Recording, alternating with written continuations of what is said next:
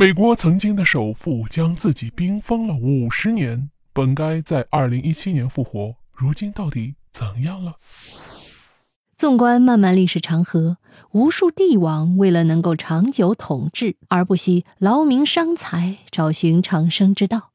其中，我们最熟悉的一个追求长生不老之人啊，便是我国历史上第一个皇帝秦始皇。他为了能够寻求长生不老之术。派遣大量人员出海去寻求所谓的灵丹妙药，结果我们也都知道了。秦始皇不仅没有能够长生不老，反而还不到五十岁就去世了。当然了，我们都很清楚，这世界上根本就没有什么所谓的长生不老药，至少现在还是没有找到的，对吧？但尽管如此，还是有一些人对长生之术啊颇为热衷。其中就有一位曾经的美国首富，叫做詹姆斯·贝德福，他呀就是其中之一。那么他寻求的是怎样的一种长生不老之术呢？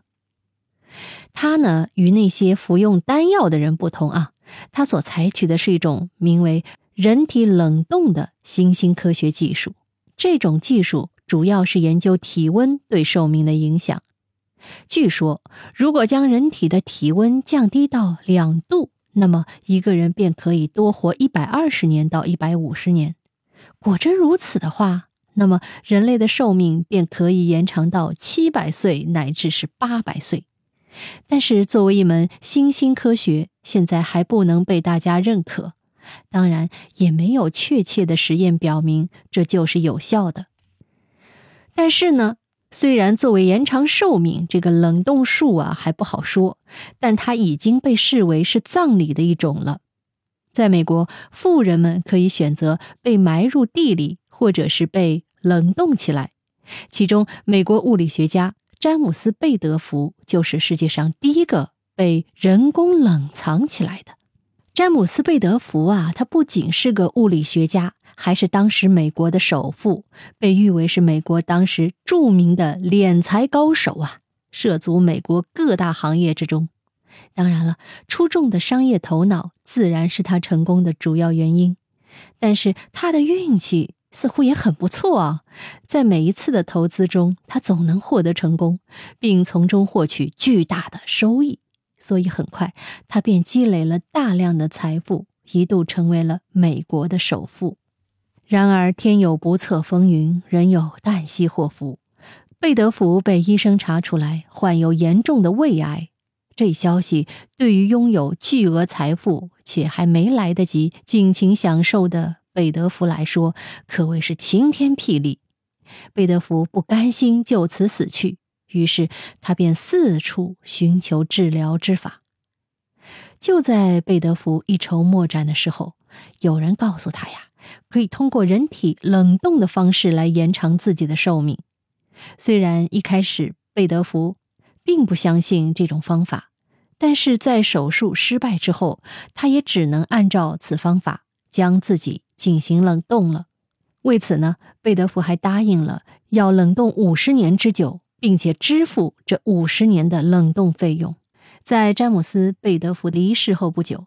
医生们就立刻在他身体里啊注入了大量的冷冻保护剂，来保护其体内的血液不变质，然后再将其身体放入低温的液氮冷冻舱中。那么，本该在二零一七年复活的贝德福，到底后来怎么样了呢？其实，贝德福在冷冻前就已经立下了遗嘱，让自己的家人每年支付给医院冷冻费用。根据在冰冻前的设计啊，本来应该在二零一七年，贝德福啊就应当被解冻，但是因为当时的医疗技术还没有达到前人所想的那样高，让他复活的计划也就被取消了。现在呢，贝德福依然继续在冰库里待着。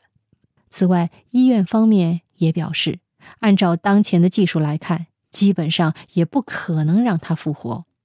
有的报道还说啊。全球目前有超过四百人正在接受冰冻，还有三千多人在排队。即便是许多人知道生命的过程是不可逆的，许多人依然选择试一试。其实我本人呢，还是相信啊，未来人类如果真的能够一代一代的延续下去的话，终有一代会破解人的生命密码，达到生命的无限延长，甚至所谓的长生不老。好，密室里的故事，探寻时光深处的传奇，下期咱继续揭秘。